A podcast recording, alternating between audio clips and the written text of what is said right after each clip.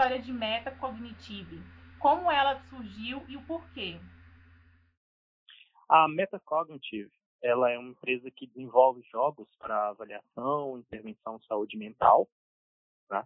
e ela surgiu a partir do desenvolvimento de algumas pesquisas dentro do segmento de jogos. A minha formação é de base como psicologia e eu vim me especializando, né, até o doutorado, construindo testes psicológicos, trabalhando no mercado editorial, fazendo publicação, sendo autor de testes dessa natureza.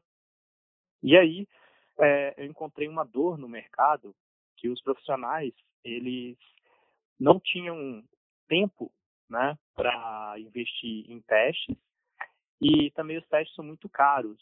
E aí, quando eles recebiam um paciente, esse paciente é, demorava muito tempo fazendo os testes, demorava semanas fazendo teste, e até ele ter um tratamento, uma indicação de tratamento adequado, os profissionais de saúde já tinham perdido é, uma janela de intervenção boa. Né? Então, não davam um atendimento adequado, que demorava muito para ter o acesso a esse quadro. E aí, com a meta cognitive, eu resolvi trabalhar dentro desse segmento de jogos, justamente para que esses profissionais possam economizar tempo e dinheiro nesse processo de avaliação pré-intervenção. Né? Então, os profissionais encaminham os jogos para os pacientes ou para os potenciais pacientes, eles jogam e, num período curto de tempo, de algumas horas, eles já têm essa informação muito mais completa sobre o estado de saúde mental dessas pessoas. a metacognitive ela é produto tanto de essa visão de mercado, né, quanto também de uma visão de pesquisa. Dentro, eu trabalho na Universidade de Mackenzie também, faço meu pós-doutorado lá, e no laboratório nós temos investigado então novas tecnologias que permitam é, melhorar os processos é, de avaliação, de tratamento psicológico. E aí, com base em alguns resultados que nós temos, nós enxergamos os jogos, né, dentro dessa perspectiva. Então, unir a dor que eu tinha observado no mercado, enquanto trabalhava no segmento corporativo, com os resultados de pesquisas que têm sido demonstrados nos últimos anos e que eu tenho trabalhado no laboratório da Universidade de Mackenzie. Na sua visão, qual a importância de iniciativas privadas e startups como essa? Na verdade, é, para mim é fundamental a participação da iniciativa é, privada dentro desse segmento de tecnologia no Brasil. Né? Então, independente do setor do qual nós estamos falando, por exemplo, a metacognitive está posicionada dentro de um setor de saúde, né? mas nós enxergamos tecnologia em saúde, educação, agro, agronegócio. É fundamental esse tipo de investimento. Né? Investimento em inovação, investimento em novas técnicas, novas tecnologias e com base em trabalhos que têm uma fundamentação e um respaldo científico. Tá? Nós vimos aí agora, dentro dessa questão da epidemia da Covid, como que os países né, que promoveram esse investimento em tecnologia conseguiram alcançar com muito mais rapidez né, é, é, vacinas ou medicamentos que estão hoje em fase de testes avançados, e isso daí vai, gera um dinamismo na economia que ele é fundamental né, para que nós possamos reinvestir esse dinheiro, crescer o país, crescer a empregabilidade e empregos de qualidade. Né? E tudo isso tem que vir da, da iniciativa privada. Esse investimento, essa busca né, por fazer é, melhor e de uma maneira mais otimizada, atendendo ao anseio dos clientes né, que estão dentro da sociedade. Então, por exemplo, a questão do investimento em bolsas de estudo, né, com soluções que sejam direcionadas para as necessidades da sociedade. Então, a meta cognitiva, ela não veio atender um anseio meu, ela veio atender um anseio da sociedade, uma dor, resolver um problema, gerar dinamismo para essas pessoas, fazendo que as pessoas tenham um melhor acesso à saúde mental, que elas faltem menos no trabalho, que elas tenham uma melhor qualidade de vida e que elas possam aproveitar mais tempo, com mais, é, mais tempo útil de qualidade com a família sem se preocupar com esses outros problemas. Então é fundamental esse investimento, é fundamental que a iniciativa privada ela tenha esse respaldo para poder participar, é fundamental a desburocratização desses acessos, inclusive a desburocratização é, de, de, por exemplo, a sessão de bolsas. Então, hoje, para a iniciativa privada financiar bolsas de pesquisa em universidades, é muito difícil por causa da burocracia do Estado. Muita gente atrela o desenvolvimento da ciência única e exclusivamente ao Estado. Por que isso não é uma verdade? Qual o papel do setor privado? Então, é, nós, nós viemos no Brasil né, de uma tradição de o ensino superior ele foi sempre alvo de investimento do Estado, né? Até em contra, é, na contramão de que nós chegamos nas economias mais dinâmicas, nos países que têm um maior grau de desenvolvimento técnico e, e tecnológico, né, em termos de ciência, em que o investimento do Estado, quando ele existe, ele deve ser feito na, na, na educação básica, né? Então, para promover o mínimo possível de condições para que as pessoas possam iniciar sua jornada dentro da cadeia educacional. Né? Já, na iniciativa, já no ensino superior, tem que ser o contrário. O ensino superior é muito caro. Né? Ele demanda muito tempo de investimento, ele demanda um investimento especializado. Então, não é justo que o Estado invista esse dinheiro para é, atingir uma parcela pequena dessa população, né, em detrimento de todas as necessidades sociais que nós temos, principalmente num país com as condições do Brasil. Né? Nos países mais desenvolvidos, a participação da iniciativa privada é, na ciência de ponta, né, que é muito desenvolvida nas universidades, chega a ser três vezes a, o investido pelo Estado. Nós sabemos que existem segmentos em que o Estado acaba investindo mais somente é, de indústria básica, né, por uma questão de cultura de muitos muitos negócios que às vezes não enxergam o valor dessa pesquisa básica, né? mas para a pesquisa aplicada, que corresponde aí a 70%, 80% do, do que é feito de ciência, quase todo ele é direcionado né, pelo investimento da iniciativa privada. Então, esse é um dos motivos, por exemplo, para os baixos índices é, de qualidade da educação superior no Brasil porque as pesquisas elas acabam não tendo um direcionamento de resolver esses problemas da sociedade. Então, é, esse investimento da iniciativa privada, ele não vem fortalecer, por exemplo, a formação orientada para as necessidades de mercado, né, a formação orientada para a empregabilidade, para o desenvolvimento de habilidades né, desses estudantes que hoje são demandadas pelo mercado, que vão gerar mais dinamismo, tanto para a economia quanto para as empresas, né? que sejam elas brasileiras ou que estão sediadas no Brasil, gerando mais competitividade e um benefício final sempre para o consumidor. Então, essa ausência de orientação para a resolução do mercado faz com que as empresas acabem não investindo em pesquisa e desenvolvimento aqui no Brasil. E elas acabam direcionando essas equipes, todo esse, esse investimento para outros países. Então, é muito comum, por exemplo, que grandes é, multinacionais, grandes empresas multinacionais, elas têm todas as suas equipes de pesquisa e desenvolvimento fora do Brasil e basicamente apliquem soluções aqui que foram desenvolvidas lá.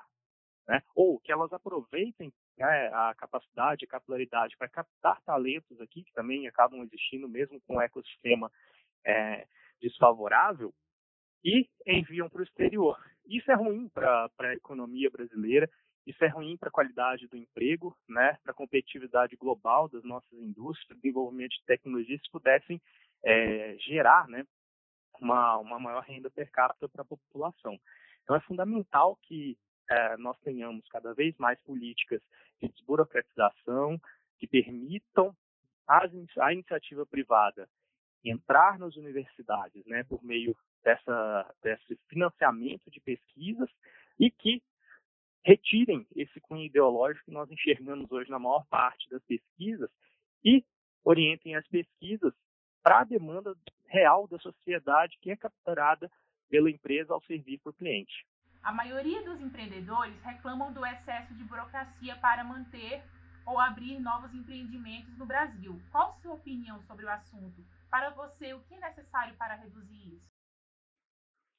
Essa pergunta é muito boa é, e é um, uma dor real, mas que ela tem se tornado cada vez menor. Né? Então, nós temos observado um, uma maior é, ação em termos de leis, da iniciativa, em termos da gestão pública, para desburocratizar. Então, aqui em São Paulo, né, onde eu estou situado, onde minha empresa está situada, nós tivemos, né, nos últimos quatro anos, uma otimização dos processos de abertura, uma desburocratização para retirada de licenças, né, que não tem muito a ver, por exemplo, com é, o formato de uma empresa de tecnologia, de uma startup, né, É, nós temos isso também no governo federal, algumas iniciativas que também têm auxiliado nesse sentido e têm quebrado, diminuído as barreiras de burocráticas de entrada, de formação de novas, é, de novas empresas. Todavia, esse ainda é um campo de melhora muito grande. É, parte deles relacionada às próprias relações trabalhistas, né? Isso não é só uma dor que impacta nas startups, mas também nas empresas já consolidadas. Mas na startup é ainda mais difícil você recrutar esse tipo de talento, ou você ter uma condição de é, contratar um serviço, uma pessoa, em virtude da, das próprias leis trabalhistas. Né? Não existe muita flexibilidade sobre os termos de contrato, os tipos de contrato, né, contratação por hora, então sempre fica naquele limbo. Né, dependendo do tipo de relacionamento que você tem com bons fornecedores ou com bons prestadores de serviço, ah, em algum momento você precisa interromper esse investimento para não gerar algum tipo de vínculo ou alguma interpretação dentro desse, desse âmbito trabalhista. Ah, então, a melhoria das relações de trabalho, a desburocratização, a, a possibilidade de você gerar novas formas né, de trabalho antenadas com uma indústria dessa natureza, é, para mim talvez seja o ponto principal. O segundo ponto é de natureza fiscal. Né? Então, nós temos é, aí o simples, mas mesmo o simples, ele tem algumas complexidades né, que, dependendo do tipo, do ramo de serviço em que a startup é classificada, é, ela acaba ainda sendo alvo de, de carga tributária bem alta. Né? Então, você não tem uma capacidade de gerar fluxo de caixa ainda e você precisa se preocupar com vários impostos, alguns de natureza é muito questionável, ou um, pelo menos com um direcionamento, uma justificativa muito questionável para empresas desse porte, né, que estão tentando se estruturar, estão tentando é, se consolidar no mercado e que muitas vezes acaba por uh, afastar esse empreendedor, né, do mercado, às vezes levar a empresa à falência, uh, durante o processo, processo, por exemplo, de validação do produto, durante um processo de início de tração, que são etapas importantes, né? Então, para mim, são os dois grandes problemas pro hoje que nós ainda precisamos é, trabalhar para as startups, apesar da melhoria desse cenário. E o segundo é, é que a própria, é o terceiro, né, até que a própria melhoria do cenário ela tem trazido mais dinamismo, né? Então, a atração, por exemplo, de empresas, de fundos, é, fundos para diferentes estágios das startups, tem melhorado também é, essa, essa ausência, por exemplo, de linhas de financiamento, linhas de crédito específica para startups. Tá? E, então, nós temos conseguido é, um ecossistema um pouco mais dinâmico, um pouco melhor do que alguns anos atrás. De que forma o IFL contribui para o surgimento de novos empreendimentos no Brasil? O IFL foi um divisor de, de águas na minha trajetória. Uh, a minha formação de base, como eu disse há pouco, ela veio de segmento de saúde, um segmento técnico na psicologia, né? e mesmo trabalhando em, na iniciativa privada, os temas de educação financeira, de liderança, de empreendedorismo, eles não são trabalhados de uma maneira tão profunda quanto no IFL. Né? Quando ingressei no IFL, eu tive acesso a uma literatura dentro do ciclo de formação que para mim era totalmente desconhecida. Autores, modos de se enxergar o mundo, outras formas de se entender a sociedade, se tentar abordar os problemas da sociedade, seja na economia, seja na própria teoria do Estado. Né? É, vários outros segmentos e foi abriu minha visão, abriu minha cabeça de que existia uma outra forma de interpretar o mundo. Então, com as leituras, com o avançado ciclo de formação, é, essa perspectiva de mudança, né, de que eu poderia ter um papel de agente no mundo, né, um papel de protagonista, com base no meu conhecimento, no meu campo de saber, que é, são as atividades que eu mais gosto de estar envolvido, né? Mas absorvendo esses outros conhecimentos me fez ter a coragem de empreender, me fez a coragem de investir em um negócio que hoje eu acredito muito, né? Então, com o avançar do, dos anos, agora fazendo parte da diretoria, eu pude aprender sobre métodos, metodologias, eu pude aprender sobre liderança, comportamentos, pensamentos de liderança, aspectos de administração, aspectos de economia, uma nova forma de olhar, diferente da que haviam me apresentado, por exemplo, na universidade, diferente da que haviam me apresentado na escola, né?